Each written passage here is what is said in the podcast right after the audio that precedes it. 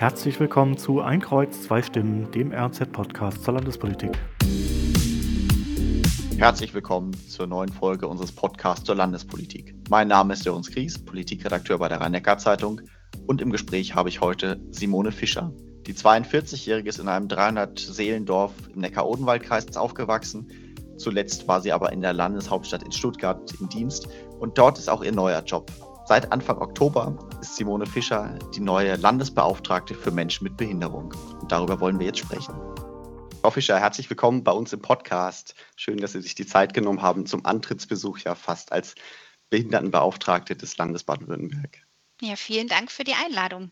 Wir werden heute ganz viel über Ihre Arbeit sprechen, über Inklusion, über die Sichtbarkeit von Menschen mit Behinderung, über Barrierefreiheit.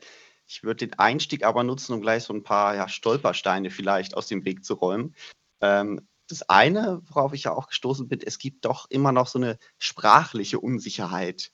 Was ist die korrekte Selbstbezeichnung für Menschen mit Behinderung? Worüber darf man da reden? Menschen mit Handicap, Behinderte? Vielleicht können Sie gleich diesen ersten Stolperstein mal aus dem Weg räumen für uns hier. Ich denke, dass es ganz oft eine persönliche ähm, Ansichtssache auch ist und ähm, durchgesetzt hat sich ja in den letzten Jahren tatsächlich der Begriff Menschen mit Behinderung. Wir lesen ganz oft auch behinderte Menschen oder ähm, Menschen, die behindert werden. Ich finde es ganz wichtig, dass ähm, der Begriff Mensch eine Rolle spielt. Also, dass es nicht um die Behinderung ähm, geht, die im Vordergrund steht, zum Beispiel der Behinderte, sondern ähm, dass es eine Eigenschaft ist, die zum Mensch gehört, der aber noch ganz, ganz viele andere Eigenschaften hat, die ihn ausmachen und die zu ihm gehören. Das heißt, diese Verkrampftheit, die man ja oft erlebt, wenn es heißt, ah, darf ich jetzt behindert sagen oder nicht? Ist das in Ordnung, wenn wir über das behinderte Kind der Nachbarn sprechen oder sowas? Das ist gar nicht unbedingt nötig, weil eigentlich die, die Absicht dahinter eher die Rolle spielt. Worum geht es eigentlich? Wie geht man sonst miteinander um? Ja, es geht wirklich um das Menschsein und das auf Augenhöhe. Ich ähm, denke, dass ganz viele Befindlichkeiten auch daher kommen, dass behindert immer noch ein Begriff ist, der vor allem bei Jugendlichen auch als Schimpfwort verwendet wird und ähm, oder eben auch bei älteren Menschen mit bestimmten ähm, ja, Vorstellungen auch oder Bedenken verbunden ist. Aber wenn man ganz natürlich damit umgeht und ähm, auch klar ist und ähm, auch bespricht oder das Gegenüber fragt, ähm, wie geht es euch denn am besten damit, dass es dann ähm, im Miteinander ganz gut funktioniert. Dafür sind dann ja Begegnungen vielleicht auch ganz wichtig, über die wir nachher noch sprechen wollen. Der zweite Stolperstein, über den ich reden wollte, was heißt Stolperstein? Es ist eigentlich gar keiner. Aber wenn wir jetzt mit oder an Behindertenbeauftragte denken, dann haben wir, ich habe jetzt überlegt, das prominenteste Beispiel vielleicht Verena Bentele, die die Bundesbeauftragte in diesem Bereich war. Da hat man gleich so das Bild vor Augen, ach ja, die war doch blind. Wenn wir jetzt im Land an, an Stefanie Effner denken, nicht ganz so bekannt, glaube ich, aber da hatte man auch gleich, ja, Barrierefreiheit war ihr das persönliche Anliegen, weil sie selber seit sie äh, Anfang Mitte 20 war, im Rollstuhl saß und daher diese Erfahrung hat. Bei Ihnen, Sie sind jetzt ganz neu im Job und wir hören ja jetzt nur Ihre Stimme erstmal zumindest hier im Podcast, die Hörer. Deshalb sind Sie erstmal ein unbeschriebenes Blatt. Wie wichtig ist es für Sie persönlich eigentlich die Kombination, dass man sagt, der, der Job des Beauftragten für Menschen mit Behinderung muss auch mit eigenen Erfahrungen in diesem Bereich einhergehen? Ich denke, dass die eigene Erfahrung ein ganz wichtiger Baustein ist. Dadurch habe ich einen ganz anderen Zugang auch zu Menschen in ähnlichen Lebenssituationen. Deshalb bedeutet es aber nicht, dass ich per se alle Menschen mit Behinderungen aus dem Herzen sprechen kann. Es braucht auch das Miteinander unter Menschen mit Behinderungen, also ihre Unterschiedlichkeit und ihre Vielfältigkeit, um dann die Stimme als Beauftragte für Menschen mit Behinderung auch einbringen zu können. Ich denke, dass es ähm, unterschiedliche Bausteine sind, dass es auch bei mir zum Beispiel die, der persönliche Weg natürlich, aber auch die berufliche Erfahrung und Kenntnis ist in der Zusammenarbeit mit Menschen mit Behinderung, die ich einbringen kann und mich dann auch in bestimmte Situationen gut hineinversetzen kann, weil ich viele unterschiedliche Lebenswelten auch kennengelernt habe, in denen denen Menschen mit Behinderung und auch ihre Angehörigen sich befinden, wenn sie zum Beispiel in der Situation sind, dass sie die Angehörigen oder auch das Kind mit Behinderung von der Schule abgewiesen werden oder wenn es um den Kampf um Hilfsmittel geht oder wenn es auch um Menschen geht, die in der Situation sind, dass sie in gemeinschaftlichem Wohnen oder in Werkstätten arbeiten. Diese Lebenswelten, die ähm, sollten einem ein Stück weit auch bekannt und vertraut sein. Ja, diese Mischung macht's, denke ich. Jetzt hat äh, Gesundheitsminister oder Sozialminister Mane Lucha den wir im letzten oder in den letzten zwei Jahren vor allem als Gesundheitsminister in Corona-Zeiten erlebt haben, hat sie vorgestellt äh, als hervorragend vernetzte Expertin mit großartiger Expertise. Und sie sind studierte Diplom-Verwaltungswirtin, haben in den letzten Jahren unter anderem in der Eingliederungshilfe gearbeitet, waren beim Städtetag mit dem Thema Inklusion auch beschäftigt, jetzt in Stuttgart auch schon in der Landeshauptstadt als Beauftragte für Menschen mit Behinderungen im Einsatz. Äh, was hat sie in diese Richtung erstmal gebracht? Ja, der Berufsweg, ich glaube, bei, an dem Punkt war es noch gar nicht so klar, dass es in diese Richtung geht. Denn als Diplom-Verwaltungswirtin ist man ganz oft eben auch im Verwaltungswesen Generalistin. Und mein Studienhauptschwerpunkt war eher die Ordnungsverwaltung, die sich zwar auch mit der Diplomarbeit am ähm, wohnungslosen Menschen, die Situation von wohnungslosen Menschen ausrichtete, also schon etwas auch dann ähm, in den sozialeren Bereich ging. Im Anschluss an das Studium habe ich beim Landeswohlfahrtsverband damals, der jetzt heute der Kommunalverband für Jugend und Soziales ist, die ähm, Stelle ähm, angetreten in der Eingliederungshilfe für Menschen mit Behinderungen. Und das war gar nicht geplant. Ich habe die Ausschreibung gelesen und dachte, ach, das ja, klingt interessant und ich kann sicher das ein oder andere einbringen. Und so ähm, war ich von da an mit diesen Themen vertraut und ähm, ja, bringe sicher auch meine eigene Erfahrung als kleinwüchsige Frau mit oder auch ähm, in meinem, aus meinem Alltag.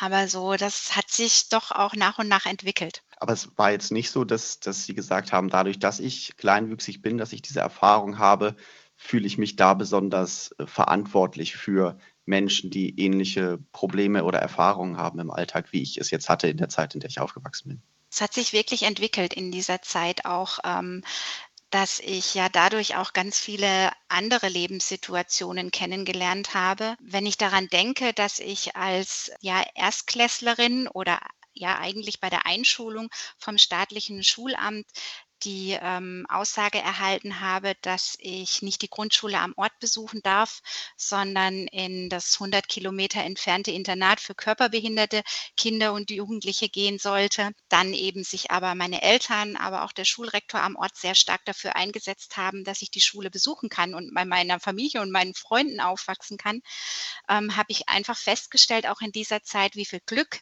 und wie viel Unterstützung ich auch erfahren habe in meinem Aufwachsen, in meinem Erwachsenensein. Und dass es aber eben nicht jeder dieses Glück hat und dass es auch keine Glückssache sein darf.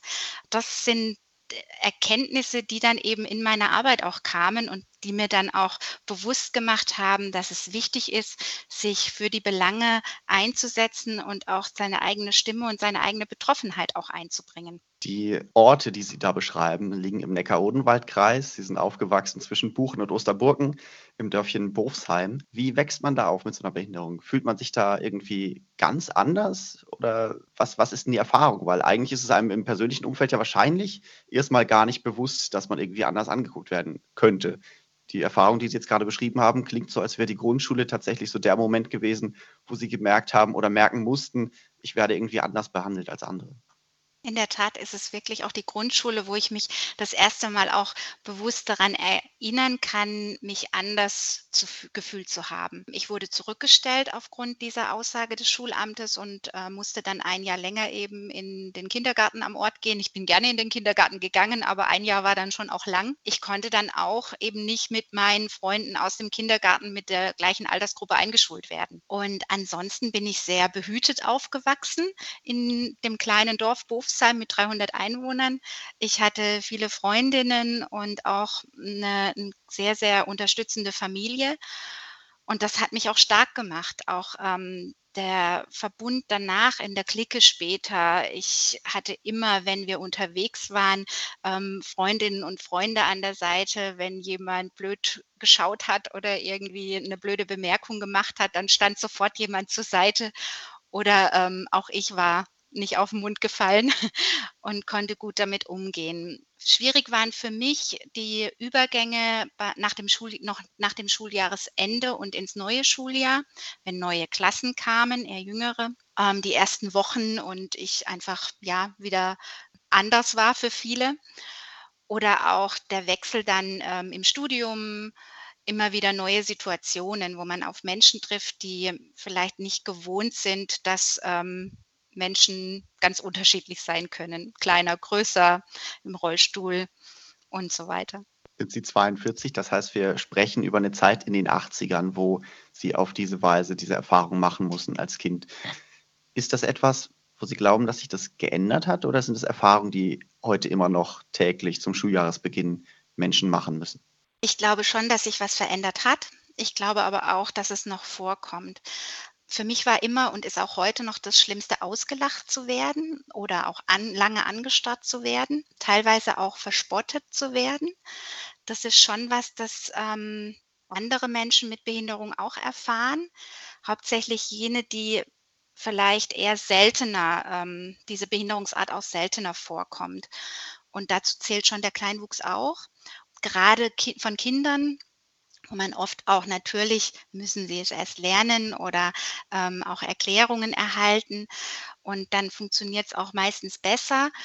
Ähm, in der Gruppe ist es oft schwierig, wenn Kinder und Jugendliche in der Gruppe sind, dann erlebe ich selbst auch das heute noch. Und ich denke, dass es Kindern äh, mit Behinderung auch heute noch so geht. Wir haben ja vorhin ein bisschen darüber gesprochen, was, was für eine Karriere Sie hingelegt haben. Das heißt, in, ins Studium ging es ja und all so Dinge. Das heißt, diese Grundentscheidung, die Sie beschrieben haben, als es auf die Grundschule gehen sollte, wo gesagt wurde, nee, nee, die, die Simone, die stecken wir aber lieber aufs Internat, da ist sie besser aufgehoben. Die war jetzt auch im Nachhinein betrachtet nicht rein kognitiv irgendwie gerechtfertigt, sondern wirklich nur eine Vorsortierung alleine aus körperlichen Merkmalen. Oder ist meine Einschätzung da falsch? Ja, also würde ich auch behaupten und ähm, denke ich auch ähm, widerlegt zu haben, dieses, dieses ähm, Vorurteil. Ich denke, dass es einfach damals auch eben noch stärker ähm, bei Kindern mit Körperbehinderung so war, dass man separiert hat. Ich erlebe es auch heute noch von Eltern, die mir berichten oder auch Kindern, die, wenn die Schule nicht barrierefrei ist, dass es eher schwierig wird. Aber dass man doch auch Lösungen findet, das finde ich wirklich auch ähm, der wichtige Ansatz und dass man auch ausprobiert und einfach macht.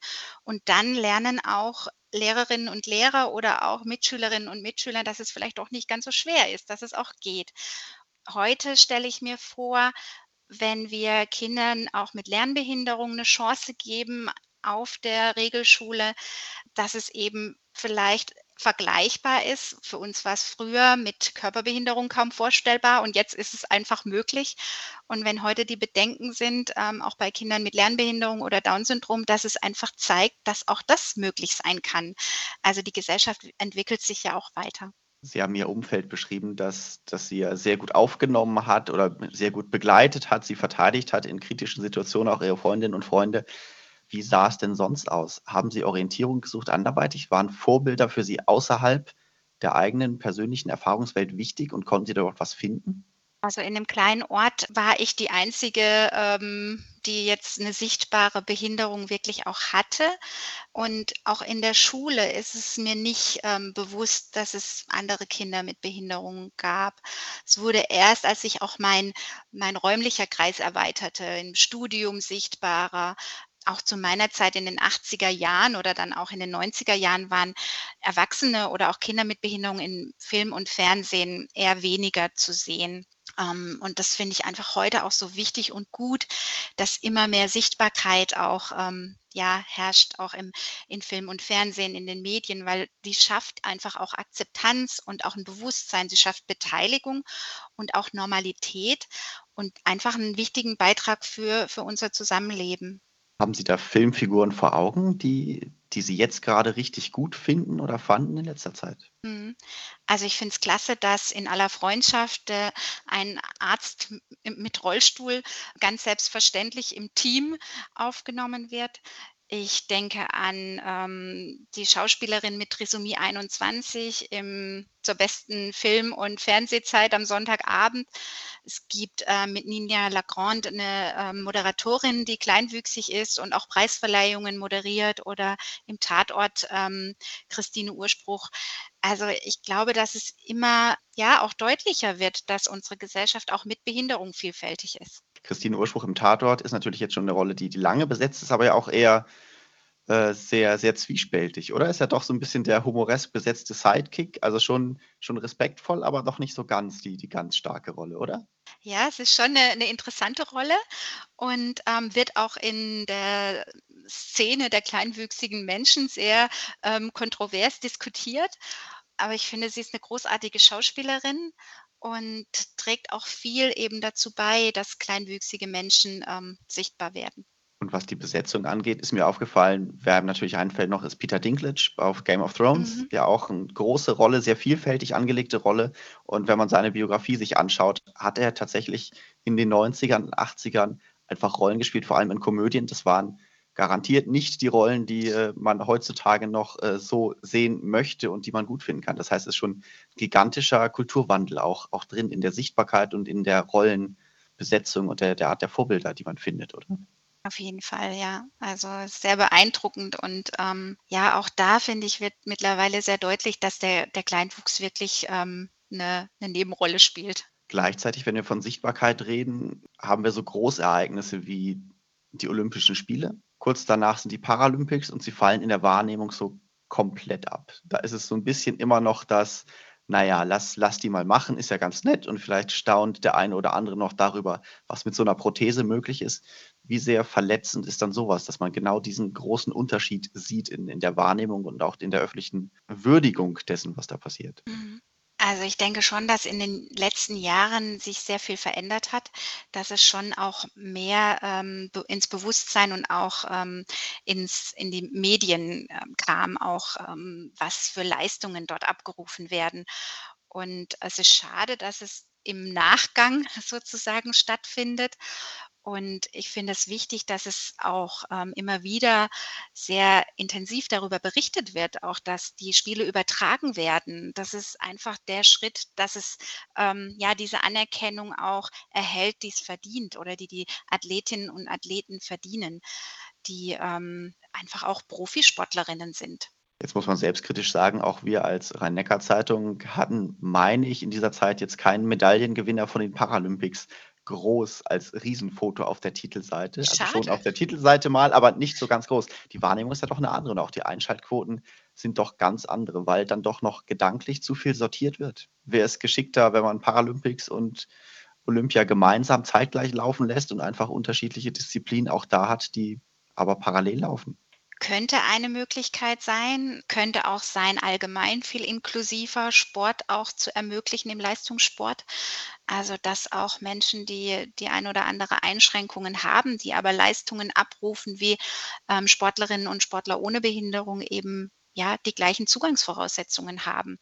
Ähm, das wäre sicher auch ein Schritt, der denkbar wäre. Die ähm, Grundlage des Ganzen einfach daran liegt, dass wir bisher nicht gemeinsam aufwachsen und nicht gemeinsam auch ähm, ja, lernen, spielen oder eben uns als Kinder begegnen, weil dann ist das Anderssein, wenn wir gemeinsam aufwachsen, auch später ganz normal und wir separieren eben nicht mehr, sondern ähm, wir erleben eben Erwachsene, die Ärzte sind, die Handwerker sind, die Verkäuferinnen sind oder Mitarbeiterinnen in der Krankenkasse, die ähm, gewohnt sind und ähm, dass es Menschen mit Behinderung gibt und die dann auch ähm, anders reagieren können.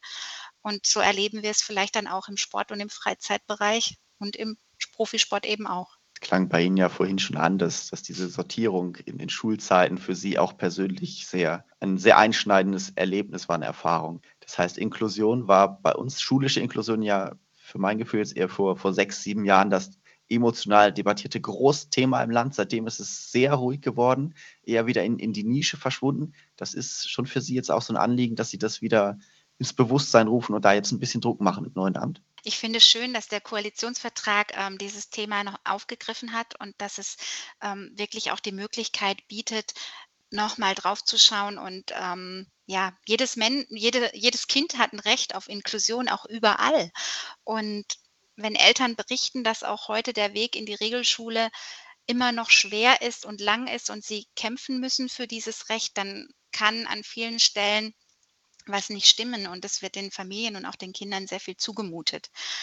Und wenn Sie vor der Frage stehen, ob Sie Ihr Kind in eine Schule schicken, das ähm, eine Regelschule am Ort, die vielleicht auf Inklusion nicht gut ausgerichtet ist, oder auf ein SBBZ, also eine frühere Förderschule, die kompetente Lehrer hat, wo aber das Kind separiert ist, dann ähm, haben Sie einfach zwar ein Wahlrecht, aber es ist ja nur ein echtes Wahlrecht, wenn sie zwischen gleichwertigen Systemen wählen können. Und das ist im Moment auch leider nicht möglich. Ich glaube, dass es ganz wichtig ist, auch zu erkennen, dass beide Bildungssysteme den Auftrag zur Inklusion haben. Also als Gesellschaft haben wir diesen Auftrag und ähm, eben auch als Bildungseinrichtungen. Und dort auch nochmal ein wichtiger Schlüssel liegt, dass es nicht heißt entweder oder, sondern alle sind aufgerufen. Sind das Themen, die Eltern und, und Familien immer noch sehr bewegen? Oder hat diese sehr emotional geführte öffentliche Debatte, als die Inklusion wirklich eingeführt und beschlossen wurde, 2015, 16 muss es ja gewesen sein, zu grün-roten Zeiten damals, hat, hat diese Emotionalität, die da reinkommt, ist eher abgeschreckt, dass jetzt äh, wieder ein bisschen, bisschen Druck raus ist und man lieber sagt, man besteht nicht so, äh, so, so energisch drauf auf die inklusive Beschulung, sondern akzeptiert dann die Beschulung im SPPZ, obwohl man das anders sich vorstellt. Es ist ganz unterschiedlich. Also ich glaube auch, dass es ähm, im Moment immer noch unterschiedlich ist, mit welcher Behinderungsart das Kind ähm, auch aufwächst. Wenn ich daran denke, erst vor kurzem eine Familie, die ich schon länger begleite, die, dass deren Kind blind ist, die seit der Kita wirklich auf, für einen Regelplatz auch kämpfen, für die Assistenz in der Kita und jetzt auch bei der Einschulung, ähm, die auch nach langem in der Höhe bewilligt wurde, wie sie auch notwendig ist, aber die Assistenz nicht immer auch leicht zu finden ist. Und wenn sie dann auch da ist und aber an, krank ist, wird das Kind nach Hause geschickt und kann dem Unterricht nicht folgen. Das sind einfach Dinge, die, die schwierig sind und die ein Kind, das keine Behinderung hat, eben damit ist es nicht konfrontiert, weil der Vertretungslehrer dann den Unterricht übernimmt. Aber das behinderte Kind muss zu Hause bleiben. Das sind Situationen, die sich Eltern natürlich auch nicht für ihre Kinder wünschen. Also das möchte man Kinder einerseits ersparen und oft hat man eben auch nicht die Rahmenbedingungen, um Kinder dann auch zu betreuen, weil Eltern auch ihrer Arbeit nachgehen oder andere ähm, ja, Verpflichtungen haben. Und ähm, in diesem Spagat oder in diesen Entscheidungen stecken dann Eltern und ähm, ja, suchen dann Wege, wie sie am besten auch sich ja, aufgehoben fühlen oder ihr Kind aufgehoben wissen. Und manchmal ist es dann das SBBZ. Und ich finde, dass dort sehr gute Arbeit auch und sehr kompetente Lehrerinnen und Lehrer sind aber dass es nicht die Entscheidung sein darf aufgrund der Behinderung, sondern dass es einfach ja beide Bildungssysteme gut ausgestattet sein müssen. Jetzt ist der Personalmangel bei den speziell ausgebildeten Lehrkräften oder generell bei Lehrkräften, die, die sowas auffangen könnten, die, die Beschulung ja sehr groß. Sehen Sie da perspektivisch die gute Chancen, dass es wirklich, dass man mit gutem Gewissen sein Kind da auch reingeben kann? Denn sonst hat man so eine Experimentiergeneration, wo das irgendwie erzwungen wird und gleichzeitig diese Probleme, die Sie beschrieben haben, ja weiterhin da sind, dass dann die volle Betreuung nicht möglich ist, dass irgendwie Abstriche gemacht werden müssen, dass vielleicht auch, was man ja eher aus dem Lehrerkollegien oft hört, da dann gestöhnt wird darüber, wie viel Mehrarbeit da jetzt an die Schule kommt, die irgendwie überhaupt nicht honoriert bzw. ausgeglichen wird auf andere Weise. Das ist ja die mhm. andere Seite, die gerade für große Diskussionen sorgt, immer noch, wenn man Umfragen dazu sich jetzt anschaut, die in, an Schulen gemacht werden, die mit dem Kindeswohl jetzt erstmal aus anderer Blickrichtung zu tun haben. Dass da nämlich die Lehrer sagen, naja, für die Kinder ist es gar nicht so gut, weil wir können sie hier nicht betreuen. Mhm. Umso wichtiger ist es, dass sich die, ähm, die Rahmenbedingungen verbessern müssen und dass man wirklich auch nochmal ähm, es auf den Prüfstand stellen muss, wie, wie die Strukturen sind und wo man wirklich nochmal Verbesserungen bei beiden Bildungssystemen auch vornehmen kann und wie man die Bildungseinrichtungen ähm, auch unterstützen kann, dass sie ähm, ja gute Angebote für alle Kinder machen können. Und deshalb freue ich mich auch, dass es im Koalitionsvertrag nochmal Anknüpfungspunkte gibt, und dass wir wirklich auch nochmal drauf schauen können, ähm, ja, wo wir Verbesserungen erreichen. Welchen Wert hat es denn aus Ihrer Sicht erstmal auch gesellschaftlich, jetzt mal vom, vom einzelnen Kind, das davon profitiert, haben wir jetzt schon gesprochen, dass es äh, geschickt ist und gut ist, dass jetzt auch die Separierung frühzeitig jetzt garantiert nicht für jeden das Richtige ist. Aber gesellschaftlich ist ja die Grundidee dabei auch, dass die Gesellschaft davon profitiert. Ist das weiterhin was, wovon Sie überzeugt sind, dass es das Richtige ist für alle? Auf jeden Fall. Und das ist so schade, dass es in dieser ähm, Diskussion ganz, ganz ja, selten auch aus dieser Perspektive betrachtet wird, dass es eben auch für Kinder ohne Behinderung ein, ein Gewinn ist, wenn sie mit Kindern mit Behinderung oder die wie auch immer ähm, Kindern aufwachsen, die, ähm, die auch unterschiedlich sind. Ich denke, dass auch wenn ich heute meine Mitschülerinnen und Mitschüler von, von früher treffe, die, ähm, die ganz selbstverständlich mit mir umgehen und die auch sagen, das ist einfach super, dass wir gemeinsam aufgewachsen sind. Für mich ist das heute überhaupt keine Frage, wenn ich ähm, Kinder oder jetzt Erwachsene mit Behinderung sehe. Und ähm, das ist einfach wichtig für unsere Gesellschaft. Und ich glaube, dass wir alle voneinander lernen können. Es geht wird immer sehr stark auch die Teilhabe von Menschen mit Behinderung ähm, diskutiert. Also wo können wir schauen, dass Teilhabe, eher so dieses ja, Empfänger von ähm, Ermöglichungen sozusagen, aber es geht doch auch um die Teilgabe von Menschen mit Behinderung. Also was können Menschen mit Behinderung auch einbringen in unsere Gesellschaft? Und ich bin überzeugt, dass, ähm, dass wir ganz viel auch mitgeben und einbringen können mit unseren Stärken, wenn wir auch SAP sehen, die ähm, auch Menschen mit Autismus ähm, wirklich gute Arbeitsbedingungen auch geben und die dann wirklich auch sehr viel für ähm, die Firma und dann eben auch für die Gesellschaft einbringen. Wie wichtig sind Schutzräume in diesem Bereich? Es gibt ja auch den Blick darauf, der sagt dann, naja, das einzelne Kind mit Behinderung, das wird in der Normalklasse als Störfaktor wahrgenommen und muss mit Diskriminierung rechnen, wird da gemobbt. Das tut dem sozial gar nicht gut. Da ist der Schutzraum, wo speziell geschulte Pädagogen in, in der gleichen Gruppe dann in dieser Weise doch da sind. Äh, das ist doch auch ein Wert, der da ist ich finde, dass alle Kinder Schutzräume benötigen und geschützte Räume benötigen und auch ähm, Räume für sich und dass auch Schulen, die ähm, Regelschulen auch diese Räume vorhalten sollten für alle Kinder. Und ich habe auch erlebt an, ähm, an SBBZ, dass es Mobbing gibt untereinander oder dass es Sticheleien gibt, dass es ähm, Kinder sich gegenseitig auch ärgern. Ähm, deshalb glaube ich, dass wir ähm, gut daran tun, wenn wir für alle Kinder Räume schaffen, ähm, die, die Schutz geben und wo man sich zurückziehen kann, wo man aber dann auch wieder gemeinsam sein kann. Wenn wir beim Thema der Trennung sind, würde ich gerne zu einem weiteren Themenbereich kommen, der glaube ich, gerade in der Community, die selber betroffen ist und da den Blick darauf hat, sehr emotional diskutiert wird. Das ist der Bereich der Werkstätten für Menschen mit Behinderung, wo auch aus dem eigenen Kreis raus eine Aktivistendebatte auch geführt wird. Ist das menschenwürdiges Arbeiten, das dort geleistet wird, menschenwürdiges Betreuen? Vielleicht können Sie einmal erläutern, was ist da der Knackpunkt? Ja, es geht um Lohn und es geht um die, die Form auch der Beschäftigung ähm, dass eben das Einrichtungen sind, wo wirklich nur Menschen mit Behinderung auch beschäftigt sind. Natürlich arbeiten im Verwaltungsbereich oder im Begleitungsbereich auch Menschen ohne Behinderung, aber das sind auch gewisse Hierarchien, möchte ich es mal nennen, die nicht so leicht zu durchbrechen sind. Ich denke, dass das ja auch eine Historie hat, ähm, wie Werkstätten für Menschen mit Behinderung entstanden sind und dass sie auch lange Jahre und auch jetzt an vielen Stellen sehr gute Arbeit auch ähm, machen und ermöglichen.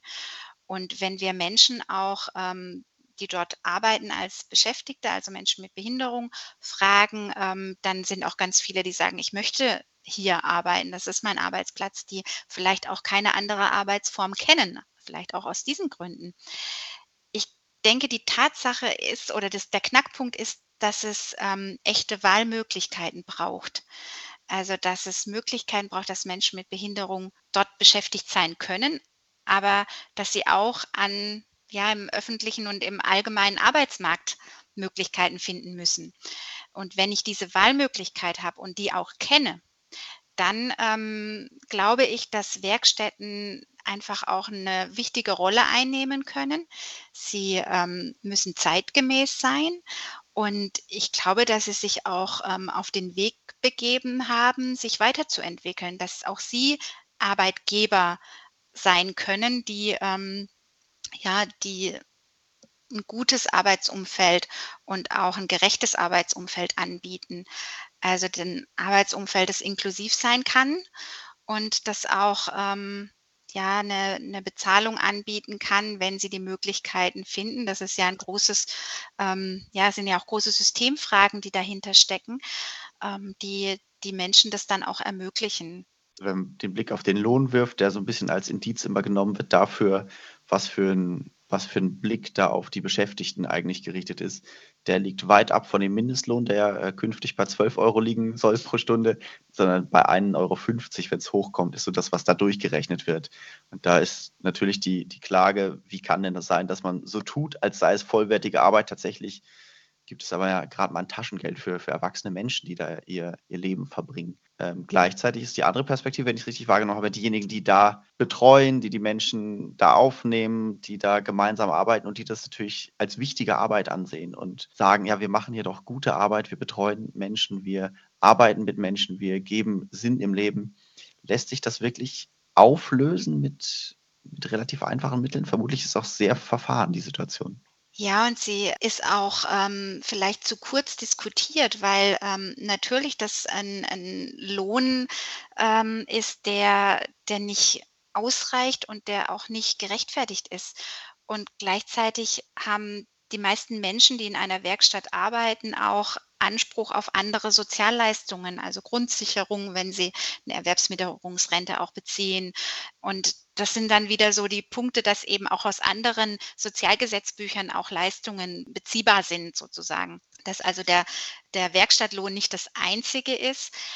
Aber ich glaube, dass es wichtig ist, dass man sich dem auch mit damit auseinandersetzt, dass eben Menschen dort arbeiten, die mehr als ähm, drei Stunden am Tag arbeiten, die wirklich auch acht Stunden arbeiten, die dort auch sehr intensiv arbeiten ähm, und die eben ja auch sich Chancen wünschen, dass sie entweder mehr verdienen oder eben auch den Wunsch haben, auch außerhalb der Werkstatt zu arbeiten. Und auf Stuttgart jetzt gesehen im vergangenen Jahr ähm, von über 900 Beschäftigten in einer Werkstatt ist eine Person aus der Werkstatt auf den allgemeinen Arbeitsmarkt übergegangen.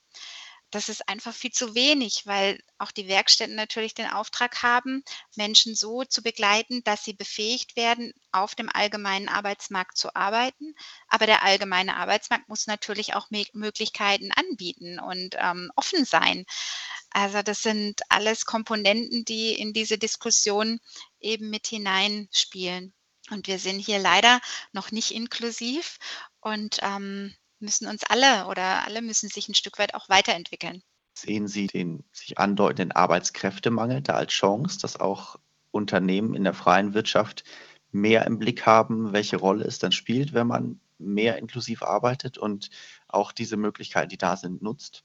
denke schon, dass es eine Chance sein kann, dass man wirklich sich nochmal damit auseinandersetzen muss auch und dann auch feststellt, dass eben auch Menschen mit Behinderung Potenziale haben, vielleicht auch Inselbegabungen oder eben auch viele Stärken mitbringen für eine bestimmte Beschäftigung und ähm, dass es eben auch Möglichkeiten der Förderung gibt ähm, über den Kommunalverband für Jugend und Soziales, über die Agentur für Arbeit oder die Deutsche Rentenversicherung, dass es wirklich gute Förderprogramme gibt, die auch nicht immer bekannt sind bei Arbeitgeberinnen und Arbeitgebern oder auch das Budget für Arbeit, das das Bundesteilhabegesetz ähm, regelt.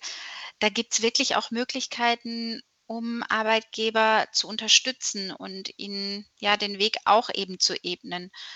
Und Menschen, die im Moment vielleicht noch in Werkstätten arbeiten oder die von der Förderschule, also dem SBBZ, kommen, eine, eine Beschäftigung auch anzubieten und dann auch ähm, ja, Leistungen dafür zu erhalten. Welche Priorität haben aus Ihrer Sicht diese, diese Themen, die wir jetzt angesprochen haben, im allgemeinen politischen Gespräch, um es mal so zu sagen? Ich glaube, dass oder ich nehme wahr, dass Barrierefreiheit, auch das Recht auf Selbstbestimmung oder auch die natürliche Chance, die selbstverständliche Chance zur Teilhabe oder eben auch Teilgabe, wie wir es gerade besprochen haben, keine Selbstläufer sind. Also es braucht immer wieder auch die Energie oder auch die Stimmen, die sich ähm, einbringen und die darauf hinweisen, was Menschen mit Behinderung auch ähm, benötigen, um gut teilhaben zu können, was sie aber eben auch einbringen. Und es braucht Verbündete, die eben auch sich für diese Notwendigkeiten interessieren, einsetzen und dann auch an ihren verantwortlichen Stellen Möglichkeiten schaffen. Und ich habe schon den Eindruck auch, dass es immer wieder auch eine stärker in der Wahrnehmung ist, dass ähm, Menschen mit Behinderung ja gute Alltagsbedingungen benötigen oder andere. Und ich freue mich, dass im Koalitionsvertrag jetzt für Baden-Württemberg ähm, wirklich auch Maßnahmen aufgegriffen wurden, die ähm, ja die Lebensbedingungen verbessern. Und ich freue mich auch, dass im Sondierungspapier auf Bundesebene zu lesen ist, dass es ähm, das Ziel ist, die Lebenssituation von Menschen mit Behinderung in Deutschland zu verbessern.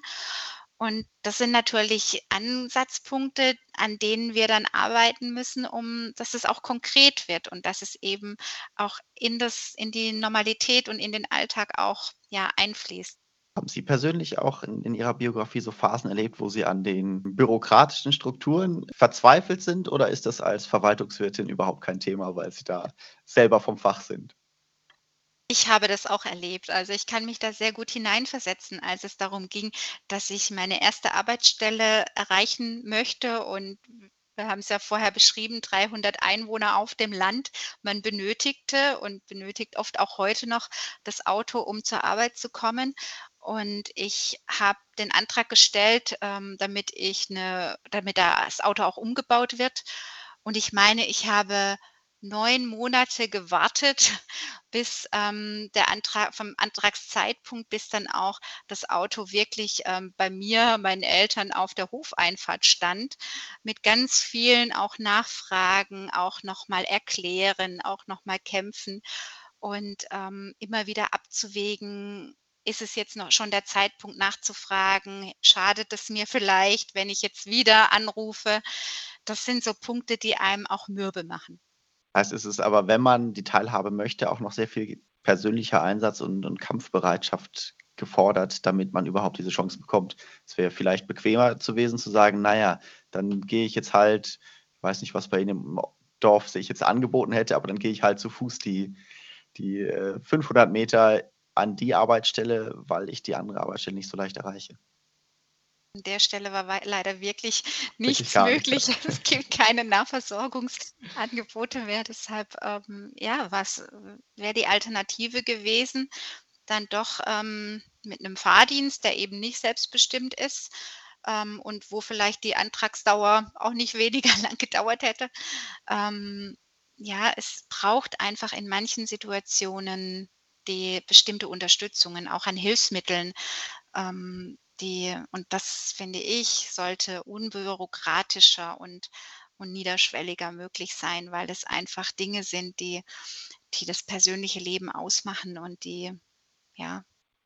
Sind in der Pandemiezeit jetzt noch mal die die Probleme deutlicher sichtbar geworden? Ich erinnere mich da an Diskussionen, dass es gerade im Umgang mit, äh, Betreuungsmöglichkeiten, wenn wir über Werkstätten oder Schulen gesprochen haben, da war das ja essenziell wichtig, auch für Familien, dass diese Betreuung sichergestellt ist. Gleichzeitig waren Sicherheitsfragen, äh, Hygienefragen, die groß diskutiert wurden. Kann man wirklich zulassen, dass in den Einrichtungen andere Standards gelten als in anderen Schulen? Ich glaube, sie wurden sehr früh wieder geöffnet, um die Betreuung sicherzustellen. Und gleichzeitig wurde gesagt, wir liefern da jetzt aber Kinder dem Virus aus, die noch nicht geschützt sind, die auch nicht geimpft sind. Ist das gerechtfertigt, diese Ungleichbehandlung? Wie haben Sie diese Zeit wahrgenommen?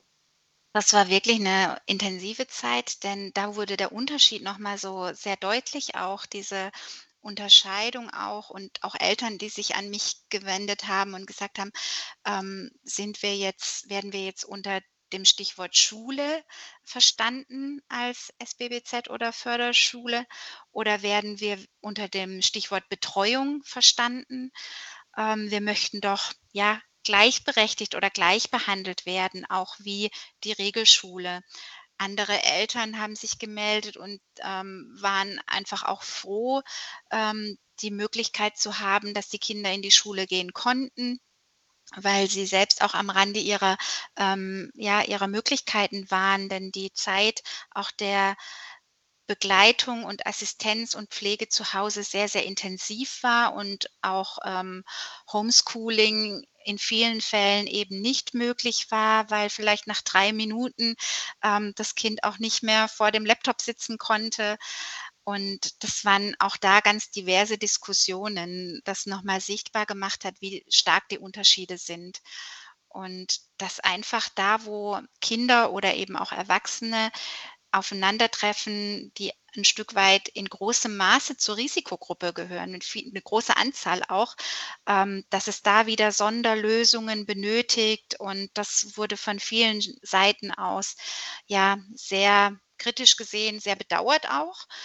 Und auch die Bitte immer wieder, dass es daraus auch zu lernen gilt. Also dass auch da die Inklusion helfen kann, ähm, bessere Bedingungen zu haben. Das heißt, bei Ihnen auf dem Schreibtisch liegen jetzt auch noch einige Aufgaben, die aus dieser Pandemie noch mit rübergetragen wurden, was, was da an Lernprozessen da ist und was Sie anstoßen müssen.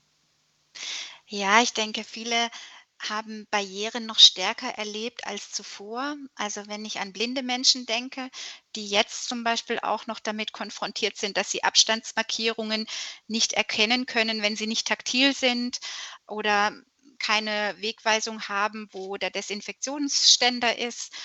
Ähm, ja, und in Einrichtungen auch lange Zeit sehr, sehr strenge Regeln galten und teilweise auch über die Corona-Verordnung hinaus Regeln getroffen wurden aus einem Gedanken der vermeintlichen Fürsorge, dann ähm, glaube ich, ist es schon wichtig, nochmal zu schauen, was ist auch die Anerkennung des Rechts und ähm, der Akzeptanz von Menschen mit Behinderung.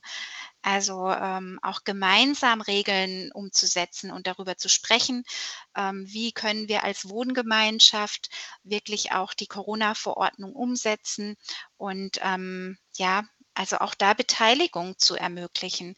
Denn wenn wir uns in die Situation hineinversetzen, wie würde ich mich fühlen, wenn ich in der Wohngemeinschaft lebe mit anderen Menschen, die vielleicht auch eben zur Risikogruppe gehören, würde ich mir auch wünschen, dass wir uns überlegen, oh, ähm, wie schaffen wir das, dass wir da gemeinsam gut durchkommen.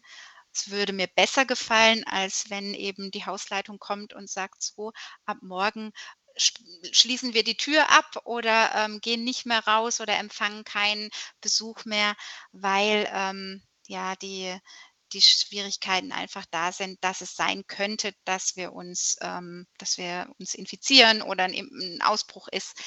Ähm, ja.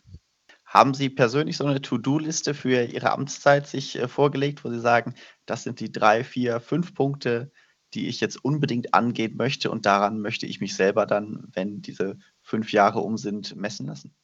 Im Moment bin ich dabei, ähm, viele Gespräche zu führen, auch zu hören, was ähm, Menschen mit Behinderung, ihren Angehörigen auf dem Herzen liegt und auch was ähm, im Ministerium für Überlegungen sind, auch ähm, an den Koalitionsvertrag anzuknüpfen, aber auch mit Kooperationspartnern wie Einrichtungen, Verbänden und Selbsthilfeinitiativen zu sprechen, um dann eben meine Gedanken zusammenzuführen. Und für mich zeichnet sich ab, dass ähm, wirklich das Thema Sichtbarkeit jetzt gerade nach Corona und Begegnung ähm, etwas ist, das die Menschen wirklich umtreibt und sie sich wünschen dass es auch das Thema Arbeit ist, das viele beschäftigt. Also wie können wir allgemein Unternehmen gewinnen, die mehr Menschen mit Behinderung auch einstellen, aber wie können wir auch als Landesverwaltung uns diesem Thema annehmen? Da gibt es ja auch gute und wichtige Überlegungen, die es wieder aufzunehmen gilt nach Corona oder mit Corona. Auch das Thema Bildung. Das sind so die, die Schwerpunkte, die ich jetzt für die erste Zeit mir auch gesetzt habe. Vielen Dank, Frau Fischer. Dann wünsche ich Ihnen viel Erfolg und freue mich, wenn wir zwischendurch vielleicht mal wieder darüber sprechen, wie weit Sie gekommen sind. Vielen Dank.